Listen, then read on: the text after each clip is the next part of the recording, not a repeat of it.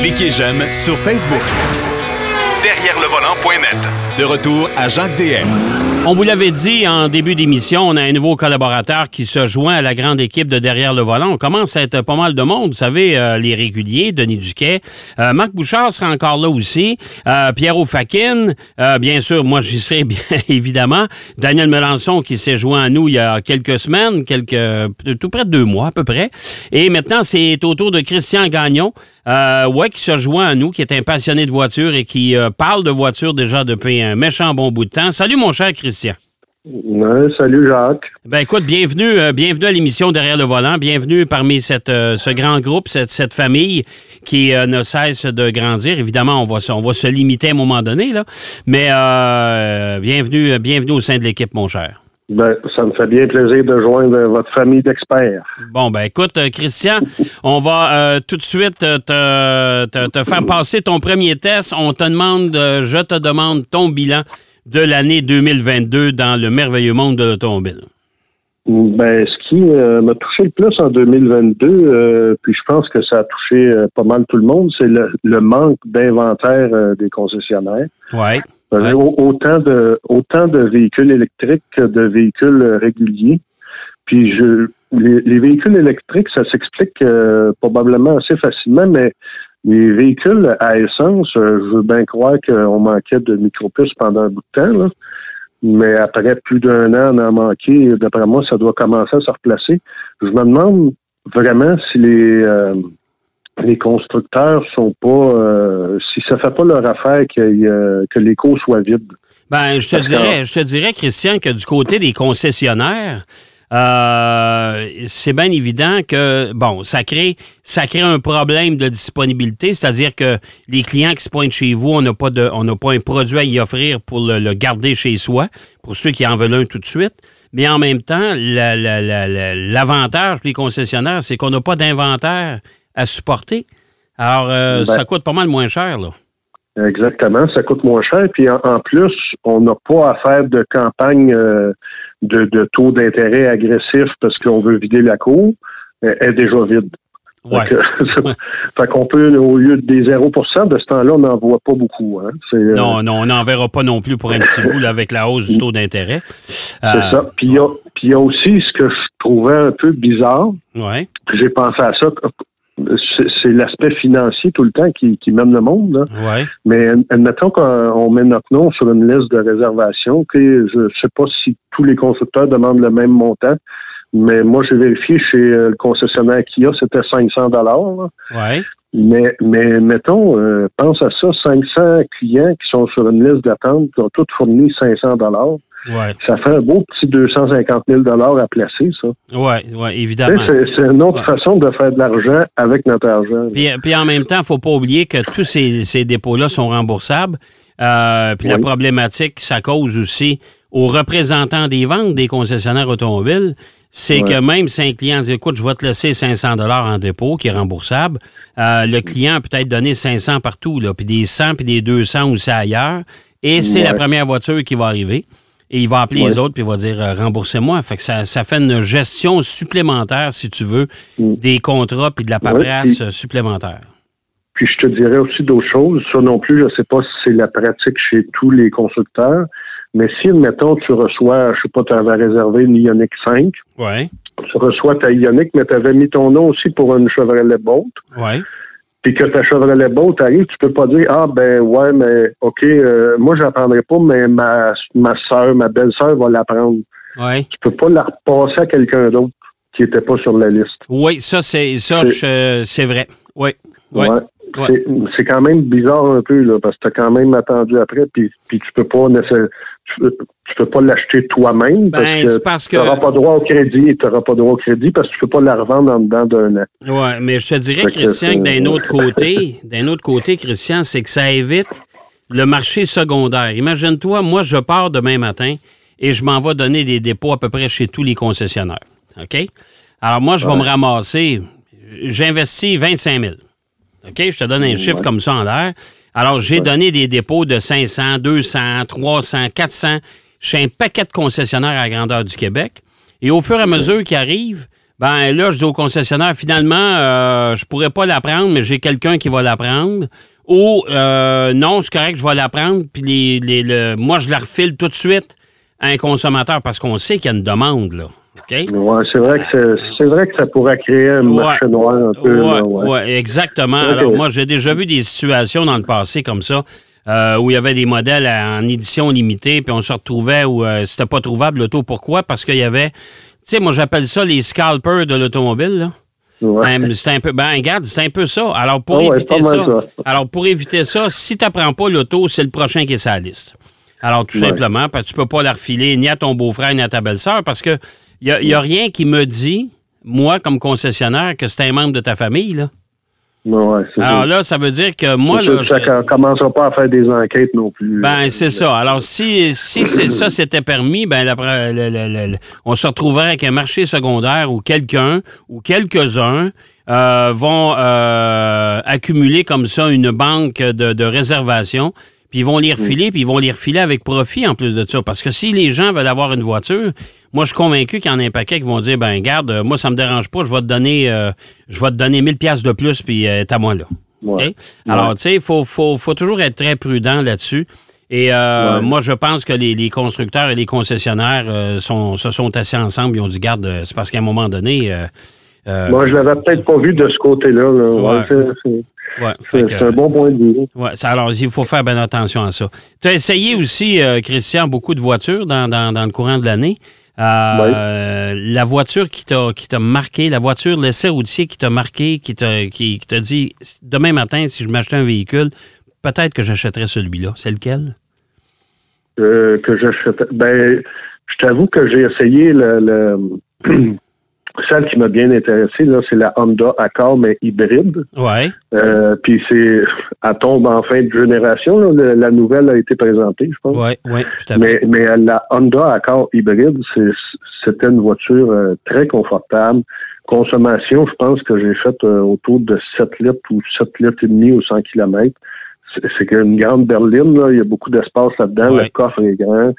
Euh, puis nous autres, on est de, de- un couple qui aime ça aller en Floride. Je me disais, ça serait tellement confortable s'en aller en Floride avec ça. Ouais. Puis, euh, mais moi, je suis un, un amateur de conduite, un amateur d'auto. Mon épouse est plus euh, VUS parce que c'est plus agréable monter à l'intérieur, tout ça. Mais la Accord, elle l'avait bien aimé.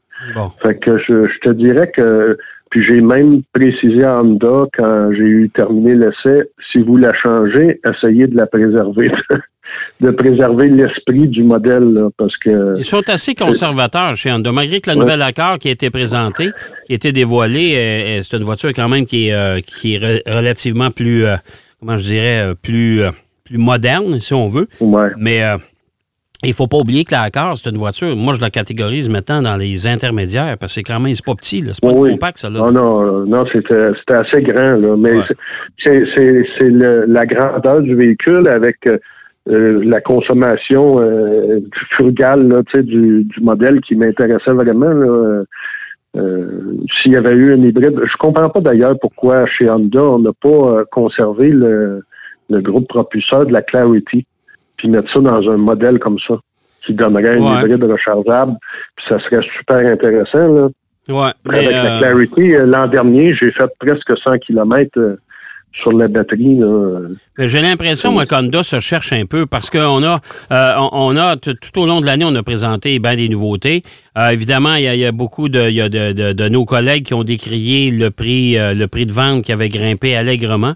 On fait juste Ouais, ben, penser tous, les aussi. mod- tous les modèles Honda. Ben, tous les modèles Honda, mais ça va être tous les modèles de tous les constructeurs aussi, tous les nouveaux Ouais. modèles, parce que euh, je sais pertinemment que la, la Toyota Prime, la nouvelle, la version régulière, là, pas, la, pas la, la Toyota Prius, excuse, euh, mais pas de la version Prime, la version régulière, euh, on parle d'un prix de 37 000 là, au départ. là. ça commence à être euh, pas donné, là.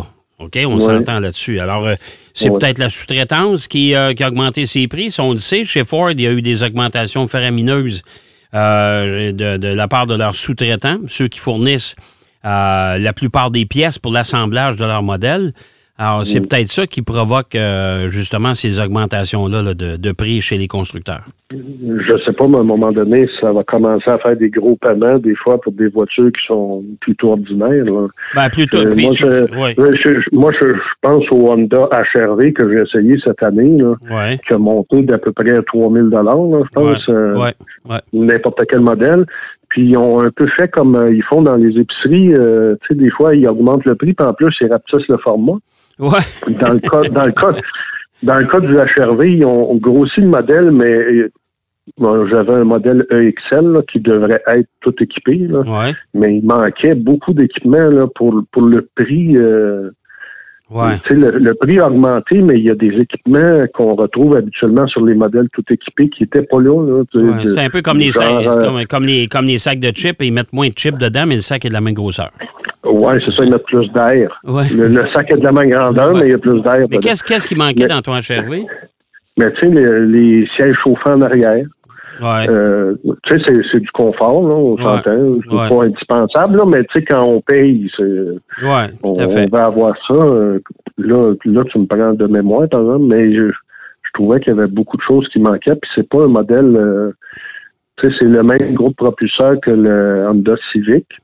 Ouais. C'est peut-être dans la Civic, je n'ai pas essayé la Civic encore, là, mais euh, peut-être dans la Civic, ça fait la job, là, mais pour le HRV, je ne sais pas si c'est parce que c'est plus lourd, mais euh, puis j'étais on n'était pas quatre dedans. Là. Ouais. Tu sais, si, si je me si je m'imagine être assis quatre personnes dedans avec des bagages, hein, ça va être pénible là, avec la CVT qui, Ouais. qui fait hurler le moteur. Puis euh, non, c'est il y a, moi, je connais des propriétaires de HRV d'ancienne génération, puis ils m'ont dit non, je vais pas chercher celle-là. là. Je vais garder. Je vais Ils vont, garder ils le vont garder le leur de toute façon. Ben, en plus de ça, avec les taux d'intérêt actuels, c'est sûr que c'est pas, euh, c'est pas attrayant.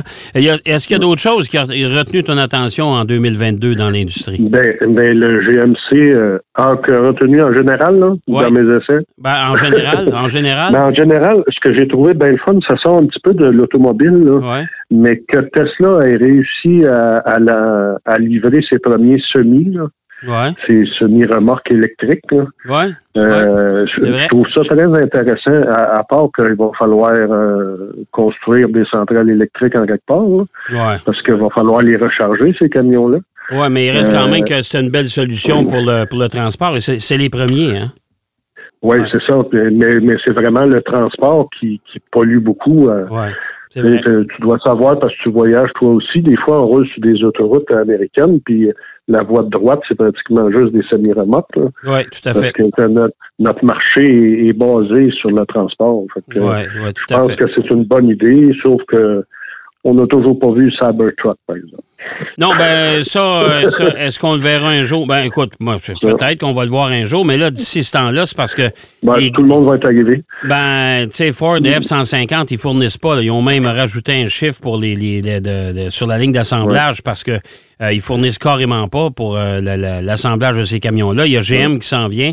Au CES de Las Vegas au mois de janvier, on va dévoiler euh, chez Stellantis le RAM électrique.